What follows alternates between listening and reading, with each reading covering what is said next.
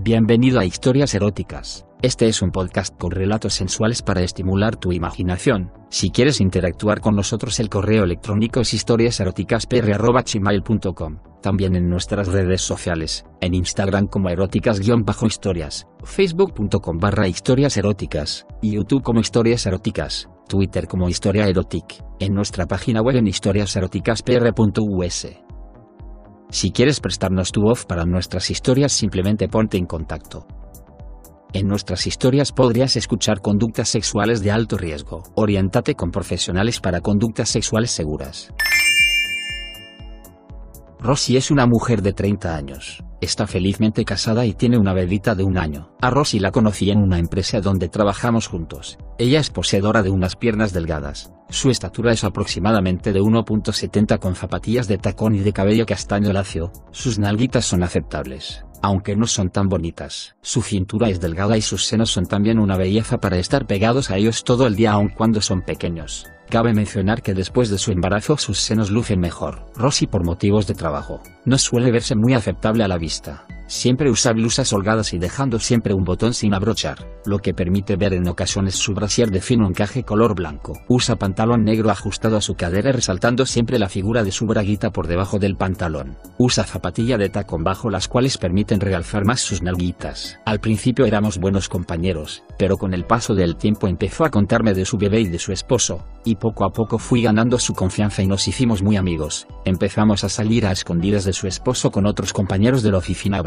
en otras ocasiones ya habíamos tenido la oportunidad de cachondear un poco, pero siempre sentía un remordimiento de culpabilidad por su matrimonio. Ella se consideraba una mujer íntegra y no infiel, cosa que olvidaba cuando ya estaba en mis brazos gimiendo de placer. Pasado el tiempo, en la fiesta de fin de año, nos pusimos a celebrar con brindis y cosas de esas. Rosy empezó a emborracharse con cerveza y tequila. Yo la calmé y le dije que no era necesario que llamara así la atención. Me llevó aparte y me dijo que le gustaba, que era la persona más comprensiva del mundo y que tenía un no sé qué, que le excitaba, eso me sorprendió y me excitó también, pero sabiendo que estaba ebria, sonrió con esa sonrisa que tenía y me retó a que la dejara en su casa. Nos regresamos con los demás quienes bromearon con nuestra ausencia y amenazaron con contar lo sucedido al jefe en son de broma si no platicábamos que tanto hacíamos. Se hizo un silencio cuando dijo, no es lo que hicimos, sino lo que vamos a hacer. Y se volvió a sonreír, con esa sonrisa maliciosa y esa pícara mirada que a más de uno hacía que se le alborotara la lascivia. Minutos más tarde me pidió la siguiera a su oficina. Ahí seguimos platicando mientras se le bajaba la cerveza,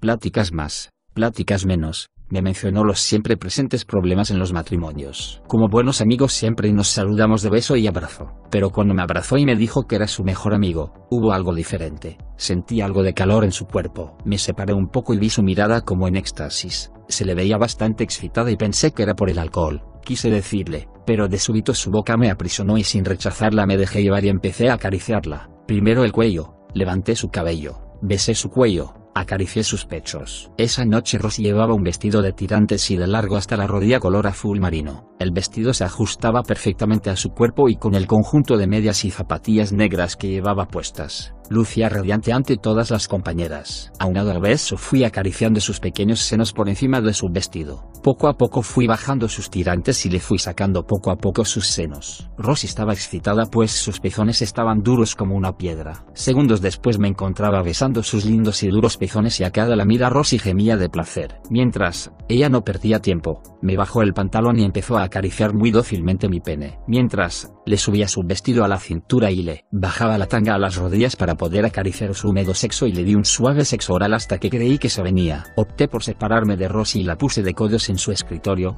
toda la vista era su hermoso culito que iba a ser completamente mío. Poco a poco me fui agachando y empecé a besar su colita y minutos después Rosy se estaba corriendo en mi boca. Me puse de pie y le empujé la verga en su vagina húmeda hasta el punto de escurrir.